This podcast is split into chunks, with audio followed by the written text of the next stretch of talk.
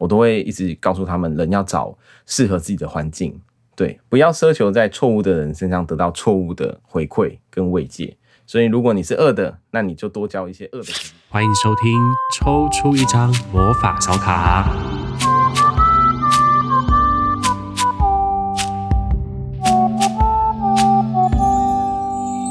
Hello，大家好，我是景禄，欢迎回到抽出一张魔法小卡。年末的时候啊，大家都对明年的运势都非常的好奇嘛。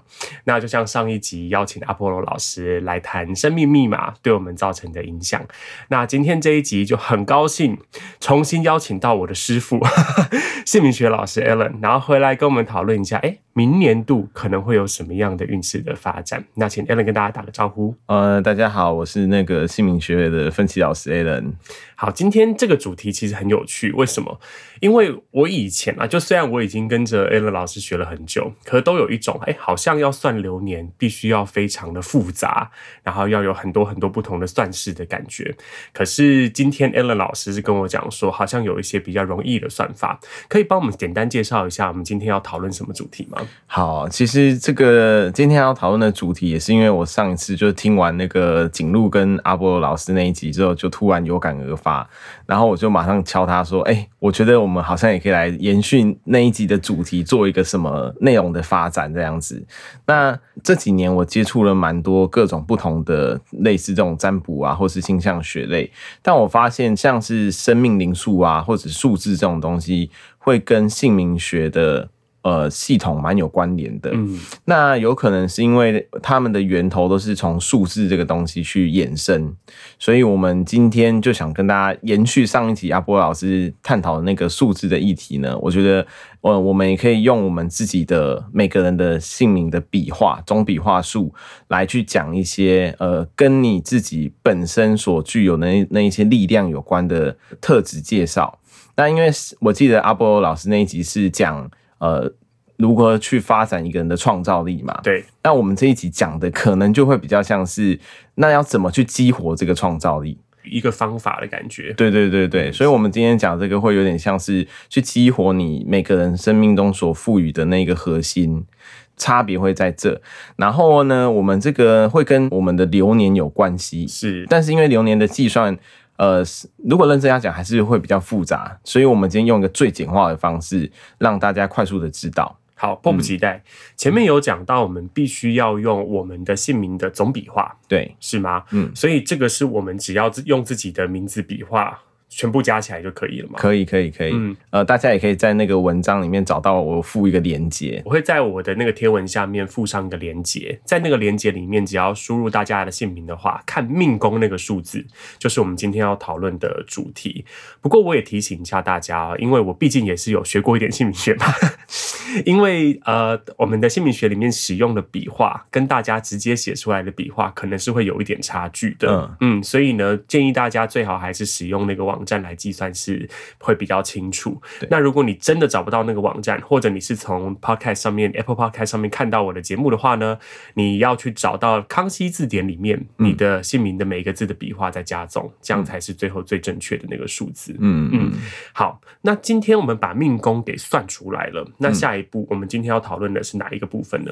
我们今天会针对命宫的指数。就是尾数嘛，呃，我们大概就是十位数，那其实你就看个位数，就一二三四五六七八九零这十个数字，然后分别来跟大家分享它的一些力量啊，还有它的特质。好，那我们今天呢？我事先先算了，好，那我的自己的命宫就是三十一，对对对，对，对，非常刚好，就会从一号这个数字开始，所以就有可能跟阿波罗老师那一集一样，就是我听完一之后，就后面就大家自己随便听，我帮大家随便发问这样子，可以可以，好。那我们今天呢，上上半部，我们今天这一集会分成上下两集，嗯，那上半部的部分呢，我们就先讨论一到五的数字，嗯。嗯，那我们在下集的时候呢，就会讨论六到零的这个数字，嗯，这样子安排，老师说。OK 的吗？这样子，我我我我想提一个想法哈，因为呢，我们会照着流年的角度来来讲，然后我后来想过之后，我觉得如果我们照着图像化的方式来解释，可能大家听的人会比较有认知啦。了解。所以呢，我简单说一下，其实流年呢，你就把它想象成一个时钟的圆形，那我们会从六点钟方向的地方开始顺时钟往上讲，六点到十二点这个半圆，它算是一个阳面。呃，从一点到五点呢，算是一个阴面。所以我们的数字呢，会跟一二三四五六七八的顺序呢比较不一样。哦，了解。对，所以我觉得这样讲，然后搭配，等一下我可能就会讲说，那我们现在是在几点？六点的位置，然后在七点的位置。呃，这样解释，我觉得可能大家在那个画面上会比较有感。了解，所以这边也告诉大家一件事情，就其实不是每一个数字都是从一开始，很有可能跟它流年的整个运作方式不一样，然后有所关系。所以我们今天会从时钟的六点钟开始讲。对对对。那六点钟对应到什么数字呢？呃，六点钟的位置呢，对应的是四这个数字。嗯，那我们的流年用的是长生运势的系统。如果大家是有对性呃一些流年或者是命理数字有研究，应该就会对这个名词不陌生呐。那所以六点钟在长生运势里面，它对应的是一个胎这个流年。嗯、那我们等一下就会解释说，呃，这个流年它大概是怎么样子啊？然后我们可以怎么应用，或者是说，如果你是这个数字的话。你可能会比较适合做什么样的工作？了解，所以我们今天的上集的讨论呢，就会从四这个数字开始。对，那我们就请 Alan 老师来帮我们解释一下。你的命宫尾数是四的时候，要注意哪一些事情？好好，那我们就先跟大家介绍，如果你算出来你的命宫尾数是四啊，比方说像十四、二十四、三十四、四十四这些数字，那它所对应的关键字是“希望”这两个字。嗯，对。那大家你仔细去看哦，如果你自己本身是四的，或者是你呃身边的朋友是四的。比较正确的人，或者是说他的发展是正向的，四呢，它带给人一种希望的力量。所以这一些人，比方说你自己是四的，你本身就会比较倾向是对于呃未来的事情、新的事项、呃不一样的事情呢，会特别有吸引力。他比较容易散发一种磁场，是他会给身边的人感觉到对很多事情都很正向，嗯，很有能量。正能量很强，尤其是你去看四的人呢，大多数他们眼神好像会发光，然后你就会听觉得听他说话，好像对未来充满希望，充满了一种呃什么事情都有可能发生的这种感觉。那像这样子的人呢，其实他们呃很容易去把他的这个能量渲染给别人。那对他自己来说，他可能对大多数的呃事情的看法也都会比较积极正面。所以其实像我自己觉得这样子的人呐、啊，他就很适合做呃，比方像是疗愈性质的工作，像是顾问哎、啊，应该是算是心理咨商师这种，反正就是给人家正能量的事情，然后让别人知道哎，未来一切都很美好的。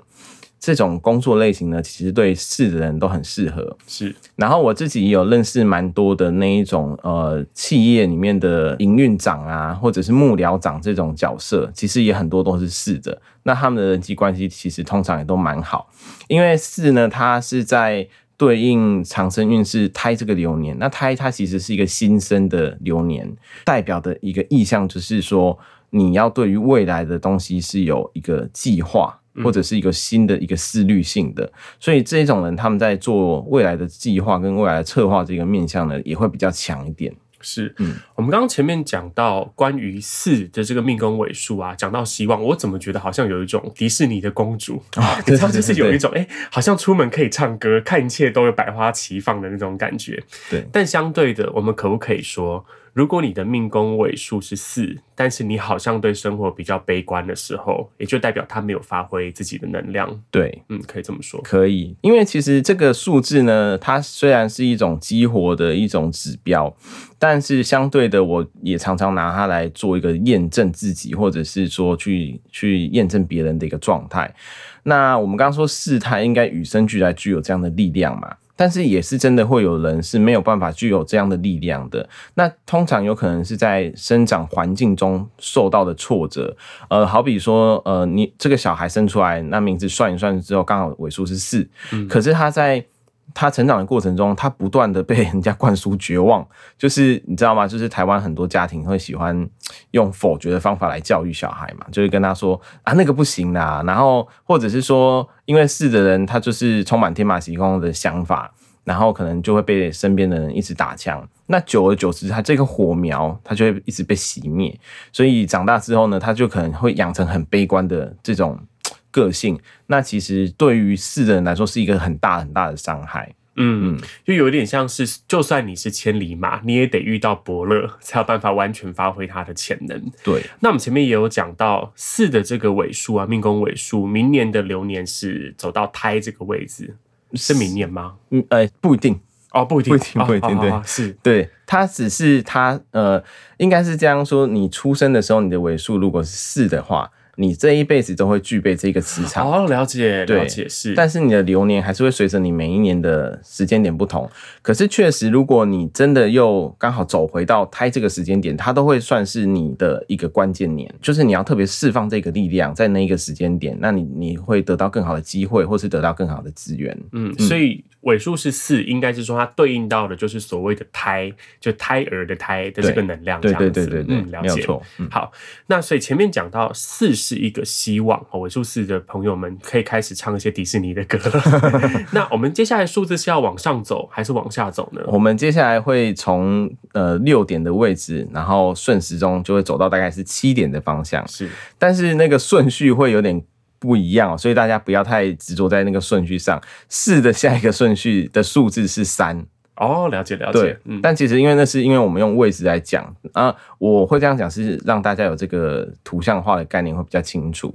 那我们可以注意哦，就是你会发现我们现在讲从六点到呃十二点这个位置的这个叫做流年的阳面，那阳面呢就会比较偏向是你的这些力量都是你可以主动发挥的。那等一下，我们在讲右半边的阴面的时候，你就会发现这些力量好像是比较被动，就是你会发现这两个有点不同，就会跟上一集讲的那个奇偶数有点有点类似。哦、是是是是是，对，嗯、对，所以我们下集的时候会跟大家讲一些被动的人 会有什么样的能量。那我们今天主要是讲主动出击的这一群命宫位数。对，好，那接下来要讲到的是三。好，那接下来我们就讲到三。那三这个数字呢，它对应的流年是所谓的养。就是长生运势里面的羊这个流年，那它的关键字是欲望哦，对对对，很厉害，对，很厉害哦。因为三这个数字，其实如果大家对五行有研究的话，三它也是五行上面属火的，所以它就是一个欲望的一个一个呃关键字的能量。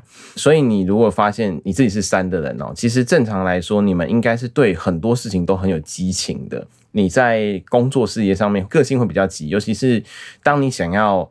呃，特别想要得到那件东西，或是想要完成那个事情的时候，你都会那种迫不及待，就是我不能等。比方说预购，什么预购没有啦，我加钱就是要马上买新的，对。然后或者是隔天有演唱会，你就是很早很早就去排队，这就是三的。所以三的人有时候会给人家觉得好像有点压力，嗯嗯。可是没办法，因为他就是欲望嘛。但是我觉得呢，大家不要特别的对欲望这个字有负面的标签呐，因为欲望其实它也是驱动人进步跟世界运作的一个原动力嘛，所以是很需要这些人来做这些事情的。那欲望的代表意思就是像我们刚刚说的，他对很多事情的执行力比较强，然后呢，他对身边的人的这种影响力也会比较强，然后他想要办到的事情呢，他想要执行的事情呢，他的那个速度也比较快，所以通常这就是。呃，欲望它所展现出来的一个一个市场的能量，嗯，所以那个被欲望驱动出来的行动力，对，可能会是三这个数字还蛮重要的一个关键，对，就它得要，无论你心中有什么欲望，你要去实现它，对，才可以发生，对。嗯、然后他们也都会比较，呃，有时候你会觉得他比较率真，比较直接，因为他就是一个火嘛，就是一个 power，那就很想要赶快做到。那如果假设是三，可是。你发现这个人他他对很多事情都提不起劲，那其实就会比较就比较可惜一点。但是我们要注意哦，因为像三它是欲望嘛，所以你要知道，第一个你要保持自己随时一直有欲望的那一种动力存在，那你就要常常去想，呃，我我现在想要什么，我喜欢什么。那他有一点是必须要不断的去追求一个目标的一个感觉。那如果三的人他对于他现在呃，不知道他自己要做什么，他的那个火啊，这个欲望就会熄灭，那你就会发现他整个人变得非常的暗淡。嗯，对。那你知道三的人很适合做什么工作吗？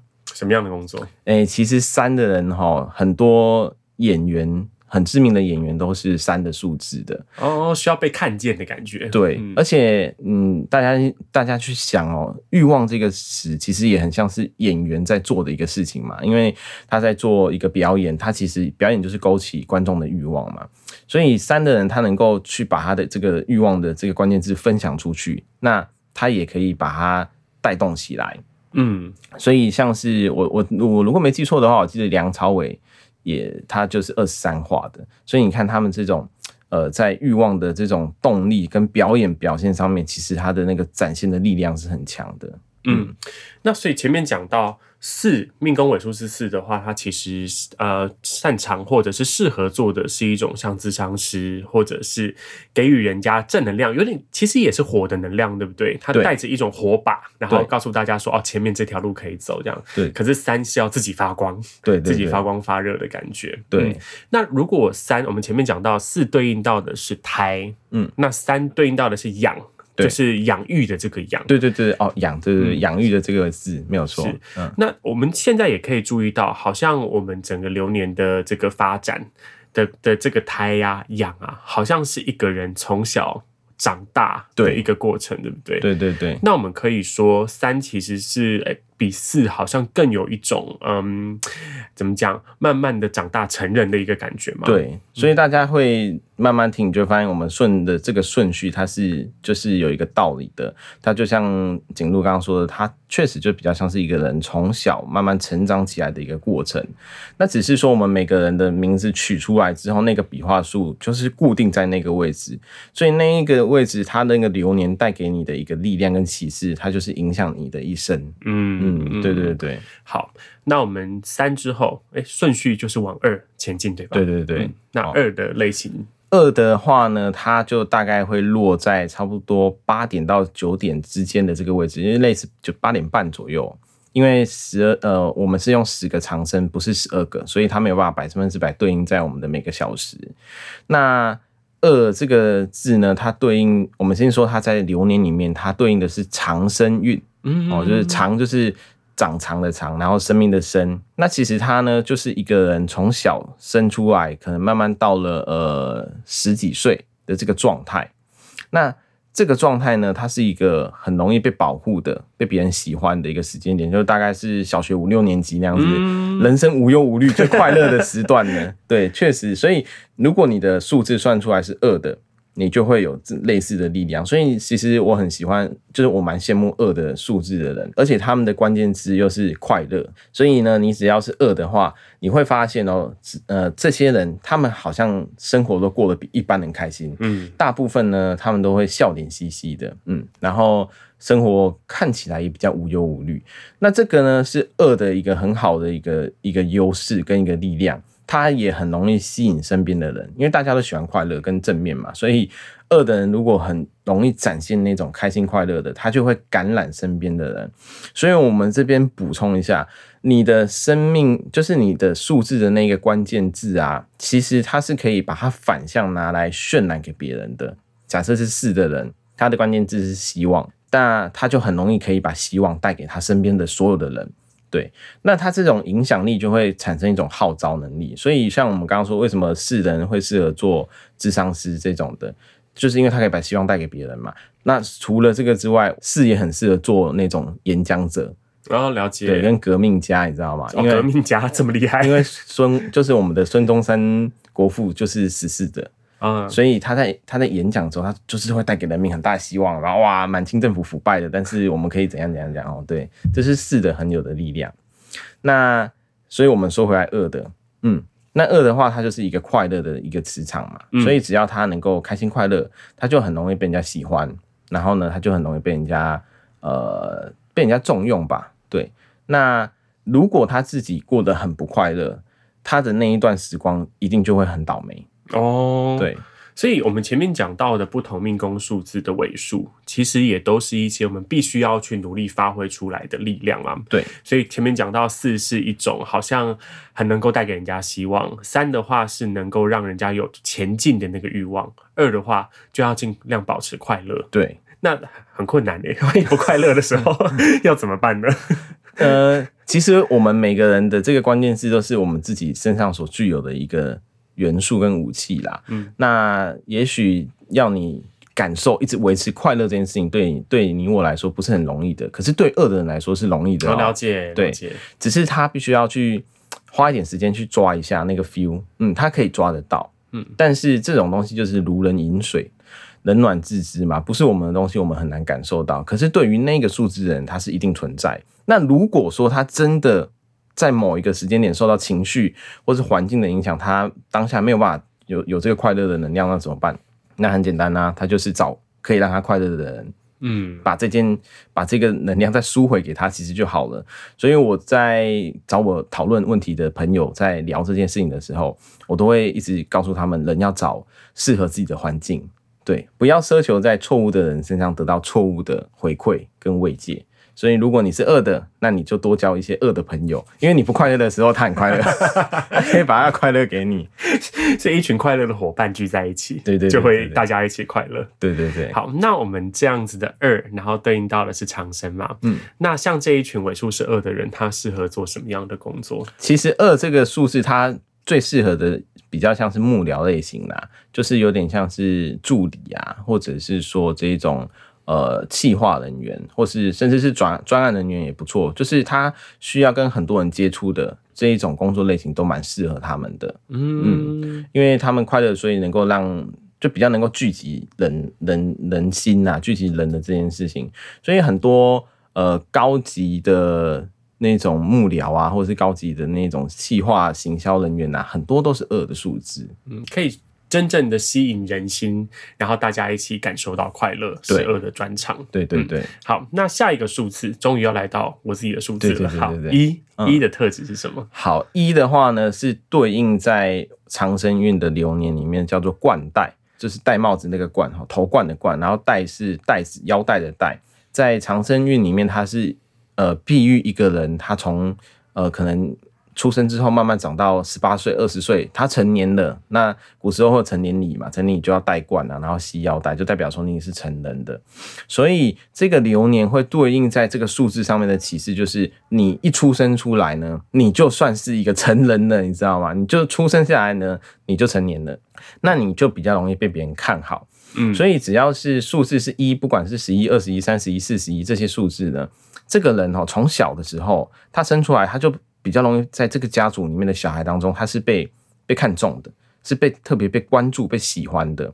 那一的小孩呢，也会比较争气，嗯，就你不知道为什么他就特别争气哦，他就会觉得说，诶，我好像有一些责任在身上，所以呢，他就会有一种要扛起很多责任的感觉，嗯，然后呢，他就会比较想要，也会比较想要被这个环境中的人给看见。所以一的人因为自信嘛，所以他确实也比较独立。这个跟上次阿婆老师讲一的有点像哦，所以如果他生命密码是一，然后他的这个命宫尾数又是一的时候，他就是完全不需要任何人，独立到不行的那种性格，就独立到不行，就是我本能的。是，不过这样子的独立或者这样子想要扛起一些责任，会不会也会对于这些命宫尾数是一的人造成一些压力呢？呃，会啊，我觉得也会是真的比较孤独啊，就是会有时候会比较寂寞。那可能会遇到困难，但是他们也不会很希望说马上就求助于人，就是他们都是会有一种我自己先想办法解决试试看，那真的不行再说的这种这种这种个性呐，那就有时候感觉起来会比较比较沉重，比较比较辛苦一点。可是换句话讲。他们其实也不都蛮甘之如饴的啊，对不对？嗯，就是也会觉得没关系啊，我我扛啊，好，我来嘛，对不对？而且我以身为一个命宫尾数是一的人来回应这件事情哦，有的时候其实我会不断的被其他人提醒说，哦，你可以找别人帮忙或干嘛，但我自己心里面打的那个算盘是，如果我可以尽量多做一点，那也就代表我可以多学一点，就这些事情对我来说是一个学习的机会啦。只是有的时候也会觉得哦，那很多事情叠加在一起，那个压力就会变得比较大，没有错。对啊，确、嗯、实是这样。所以这个我觉得每个人就是有他自己的适应的东西，但有时候也会比较容易给自己太多的责任啊，嗯、给在自己太多的压力。所以相反的，其实每个关键它也会有会有反面的一些缺点呐、啊。对，这是必然的。那我们再再讲回一这个部分哦，所以一它是它的关键字是自自信嘛，所以呢，你看一的人呢，他好像在做很多事情的时候，讲很多话的时候，他的那个呃自信度就比较高。那也是为什么他们比较容易被别人给信任跟认可，因为他容易给人家一种信赖感。哎，就好像说，哎，对这件事情跟着他干就 OK 的，跟着他做就没问题的，就听他的 OK，反正他。就是会把事情处理好，会让人家觉得很安心、很有安全感。那这就是一自信的力量。所以，如果你是一的，那你在处理一件事情的时候，你觉得，哎，我这件事情我自信度爆棚，通常都处理得很好，啊，成果也会很理想。但是，如果你处理这件事情畏畏缩缩，嗯，有点担心呐、不知道会不会搞不好啊，会不会被骂啊？哦啊，我就怕被骂，那种态度出现的时候，这件事情就办不好。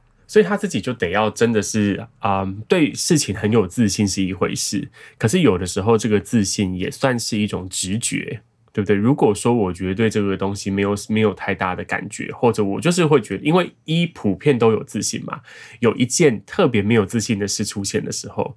那也就代表他可能真的就不会把它做好。对对对，嗯、所以呢，比方说像我有一些朋友来问我，他有工作两三个工作机会在选择，那我们就会看，假设他的这个数字是一的，其实这种断定方式就非常简单，你只要问他说，你对哪一个，比方说他手上有三个工作机会在选择，你只要问他说，你对哪一个是最有自信的，那哪一个是最没自信的？好，那他基本上就已经帮他把问题解决了，只要去选最有自信的就对了。那没自信的就不要选，嗯，好，那就是跟着自信走，对对，没有错，要跟着那个心中真实的感觉去寻找自己适合的领域啦。那一的这一群人，因为前面讲到都是自信嘛，那他适合去从事什么样的工作职位呢？其实我们刚刚这样讲，你看我们有说一的人就是那种会让人家很信赖，然后就会让人家有一种觉得好像跟着他干就没有错。所以其实一的人最适合做管理者跟管理性质的工作，呃，他。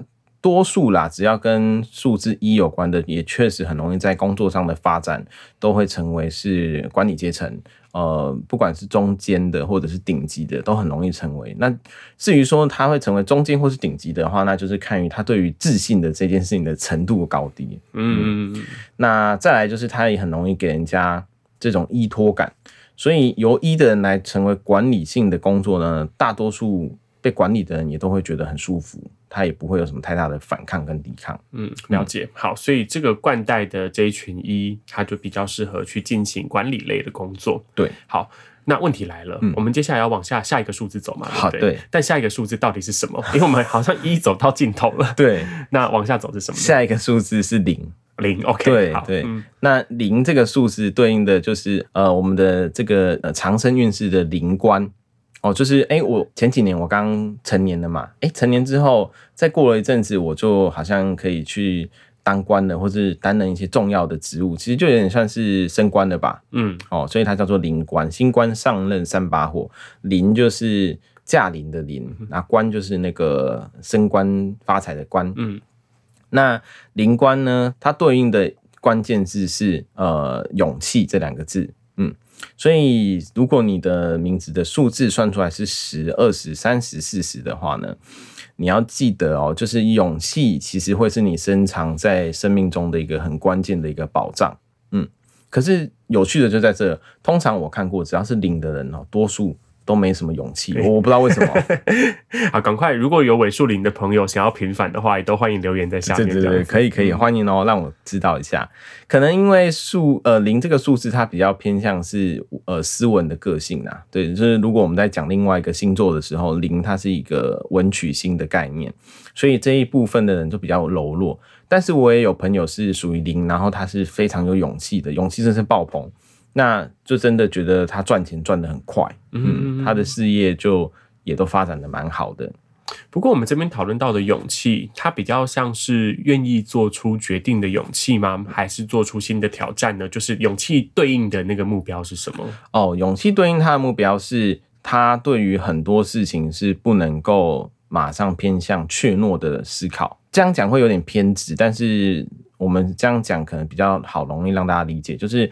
当他在想要决策一件新的事情的时候，他们通常都是先想成功的会怎么样，大家知道有些人会先想啊，失败怎么办？啊，对对对对，对，然后我要怎么避险嘛？可是零的比较 OK 的这个类型，他们所具备的那个面向都是，他都是先想成功了我会赚多少钱，我的生活会变多好，哦，怎样怎样怎样，然后我可以帮助多少人？这样子。但是如果是反面的话，那个就是比较偏向他的勇气是比较不足。是，嗯，了解。所以变的是说，对于尾数是零的人来讲，很重要的一个练习，就是要懂得去看正面的那个结果。对，其实也跟好像我们现在看到阳面的这些数字啊，对，关键词都还蛮正向的。对啊，对啊，都是一些希望，然后欲望要驱动，好，要有自信。对，接下来是勇气，都是要比较愿意看到那个好的结果。就会得到那个好的结果。对对对，嗯，所以这个是正面的。那大家可以知道了，如果了解听完之后，你就想想我最近缺什么？我最近缺希望，找四人聊天。哦，懂。所以如果说最近我有点不知道方向，不知道自己欲望在哪里，对，那我找三的人聊，聊，找三人聊天。对啊，但是要找一个真的，你感觉他就是很有欲望的那种类型哦。你跟他聊起来，你就觉得我整个烧起来了。他可能就会给你很多建议啊，你赶快去做那个啊，或者是说你赶快去冲什么啊。三的人很容易这样子。嗯，对。那如果你最近觉得说，哦，我有点犹豫不决的，那对事情的这个决定呢，有点这样怯懦啊、反复啊，赶快的找零聊天，对，他给你给你很大勇气。这个是，哎，这个说实在话，是我自己亲身常使用的。比方说，我可能之前有一段时间要做一个呃生活上蛮大的变动，那我那个时候也是有几个选择，自己一直选不定，然后呢，我就去，我最后真的去找了一个零的朋友聊。他跟他聊完之后，我真的觉得说，哎、欸，好像我担忧的事情根本都不存在哦。嗯，对，就是你跟他们聊天，他们会给你一种很神奇的感觉，就是你你考虑这些好像都不是很重要。然后呢，跟他聊完之后，你就会觉得说，对，我就应该还是去冲这件事情，赶快去执行这件事情。然后呢，我就真的也去做了这个决策，听他的建议。整体上来看，过了好几年了。目前来看，这个角色也都算是蛮正确的。是，所以听起来这群尾数是零的人，好像还蛮适合做那种人生的教练。哎，好像给人家说加油冲，你就做决定就对了。这种人，对对对对，没有错。教练的这种工作啦，或者是那种，比方说是要开拓市场的啦，那业务啦，或者是甚至是军人啊、警察。呃，他们都很适合，很适合做这种样子工作。嗯，大家不敢去的地方，嗯、就零就敢去这样子。对，嗯，真的。所以，我们今天讲到五个数字，就是四、三、二、一、零，这些应该都是属于阳面的数字嘛，对不对？对。那我们阴面的数字呢，就会留待下一集，就是我们今天这个讨论的下集，再来跟大家分享。嗯。那如果今天呢、啊，刚好你算出来这个命宫尾数是我们前面这五个数字的话，也都欢迎大家在我们的留言区跟我们分享你的心得感想啊，因为我们的。的那个 Alan 老师都会看留言区，所以有什么问题的话，也都可以在留言区提出，或者大家也可以到 Alan 老师的那个 Podcast 里面去听到更多跟姓名学相关的资讯。要不要上集的时候先介绍一下你的 Podcast？好，好啊，谢谢。呃，大家如果有兴趣想要了解姓名学这种东西的话呢，可以到 Podcast 搜寻“易生姓名学”，易是日日月易，就是变异的那个易，那生就是生命的生。然后，其实你输入这个关键字，应该很快就跳出来了啊。或者是你可以到我的 Facebook，但 Facebook 比较少在经营啊。我现在都是发文跟比较多的心力，就是放在 Podcast 上面。那我有在呃呃 Apple Podcast，然后还有 SoundOn 跟 Spotify 都有上上架。那所以大家如果喜欢的话，都可以去查查看。对，那。同样的这三个平台啊，前面 Apple Podcasts 啊、SoundOn 啊、Spotify 还有 KKBox，大家也可以找到我的节目。就喜欢的下就喜欢就订一下啦，大概就这样子。为什么收尾收的这么随便？因为我们呃下集的时候呢，会跟大家说更多，还有跟阴面有关的这些命宫数字有关的讯息。对，那我们大家就下集见喽。好，拜拜。